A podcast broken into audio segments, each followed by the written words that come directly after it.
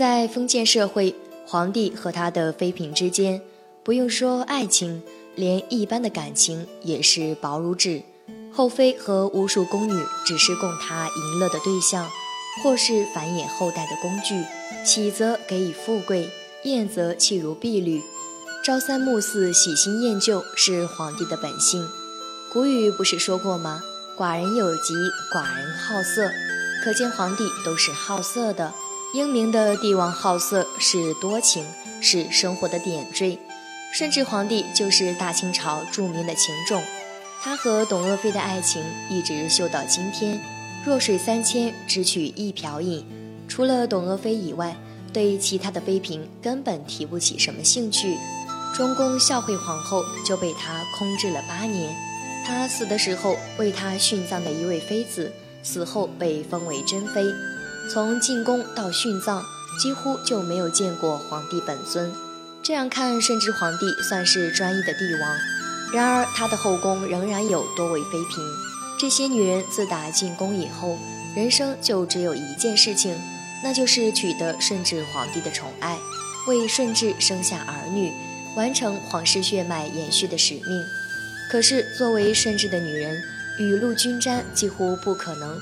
顺治和董鄂妃恨不得分秒不离，其他人就是想被临幸，也未必能得到机会。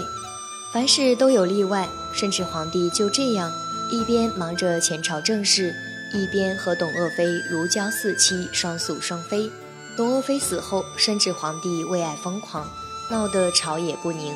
但即便如此，在闲暇之余，顺治为皇室血脉的延续鞠躬尽瘁。他在短短的九年婚姻生活中，先后和数十位妃嫔生下了十四位皇子，几乎每年都有一两个皇子出生。我们今天看这件事儿觉得很奇葩，认为不可理解的。你顺治不是只痴迷于董鄂妃一人吗？那十几个皇子都是从哪儿出来的？这个问题的答案说起来让人唏嘘。顺治虽然作为一个帝王，但是娶哪个女人、封哪个女人当皇后，是他当不了家、做不了主的。因为顺治幼年被孝庄和多尔衮扶上了皇位，在顺治长大成人的过程中，受到了孝庄和多尔衮的严厉束缚管教。第一次大婚之后，他才开始掌握大权亲政。但是当时的清朝刚刚入关。不像后来那么强大，八王议政，皇权并不集中。顺治既要考虑和外部势力的合纵连横，还要看朝中各旗主的脸色，迎娶谁家的女儿做中宫皇后，也是朝中一件大事儿。顺治的第一个皇后是多尔衮做主定下的，对方是蒙古亲王的女儿博尔吉吉特氏，也是孝庄太后的侄女。满蒙组合是清朝联姻的黄金组合。据说这位皇后聪明漂亮，但个性张扬不容人。婚后两人争吵不断，相看生厌。强烈要求自己当家做主的顺治，顶着太后和朝中大臣们的反对，决然地把第一位皇后废掉，降为普通的妃子。顺治之所以这么做，第一是他要自己说了算，摆脱以往的束缚。第二就是这桩婚事是多尔衮安排的，而多尔衮又是他执掌大权路上最大的绊脚石。虽然后来多尔衮死了，但在顺治的眼里，每次看到博尔吉吉特氏，都会让他想到多尔衮的存在，想到从前的屈辱。在以后的时间里，除了董鄂妃，顺治还真的没有对哪个后妃有特别明显的宠爱行为。对他而言，和哪些女人生孩子都是一样的，更多的是出于延续皇室血脉的需要，是使命而非需求。所以生下来的那些个皇子公主，他根本就不会特别青睐，更谈不上和康熙那样对皇子们精心培养。康熙成年后，在谈到和父亲的关系时，说自己在父母膝下未得一日承欢，可见在他的童年时光里。和父母之间的互动是非常少的，这才有了他在董鄂妃生下皇四子以后的欣喜若狂，并在诏书里说，这个儿子就是他的第一个儿孙，这就足以说明顺治当时从心底里就没太在乎其他后妃生的子女，只可惜这对母子福薄，不能为皇上分忧。人算不如天算，老天爷也嫉妒他俩的爱情，先是让他们的孩子连名字都没有来得及取，没活几个月就夭折了。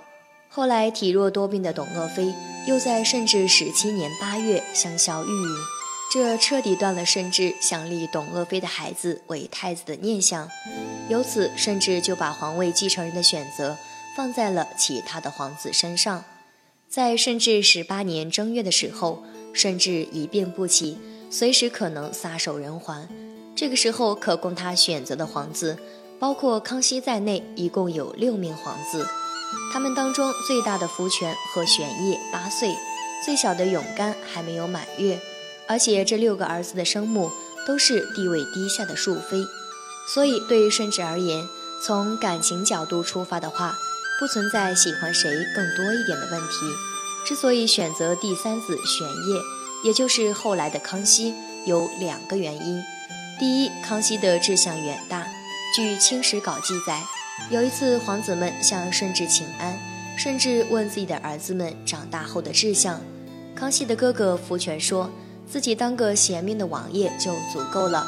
康熙则回答说愿效法父皇，就是想要成为顺治的接班人。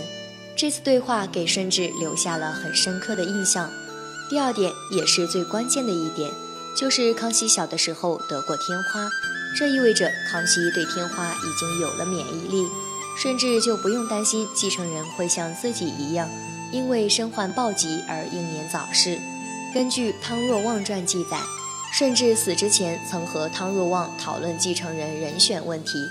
汤若望当时给顺治建议：首先，康熙对天花有免疫力；其次，皇位的继承还是留给自己的亲生儿子更合适。不知道在生命的最后一刻，确定了皇位的传承后。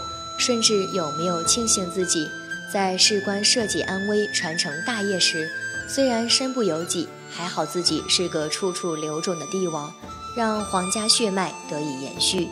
如果他真的专一到底，没有和其他的后妃生下儿子，那清王朝的未来就是另外一种不可知的走向。今天的分享就到这里，希望您能喜欢。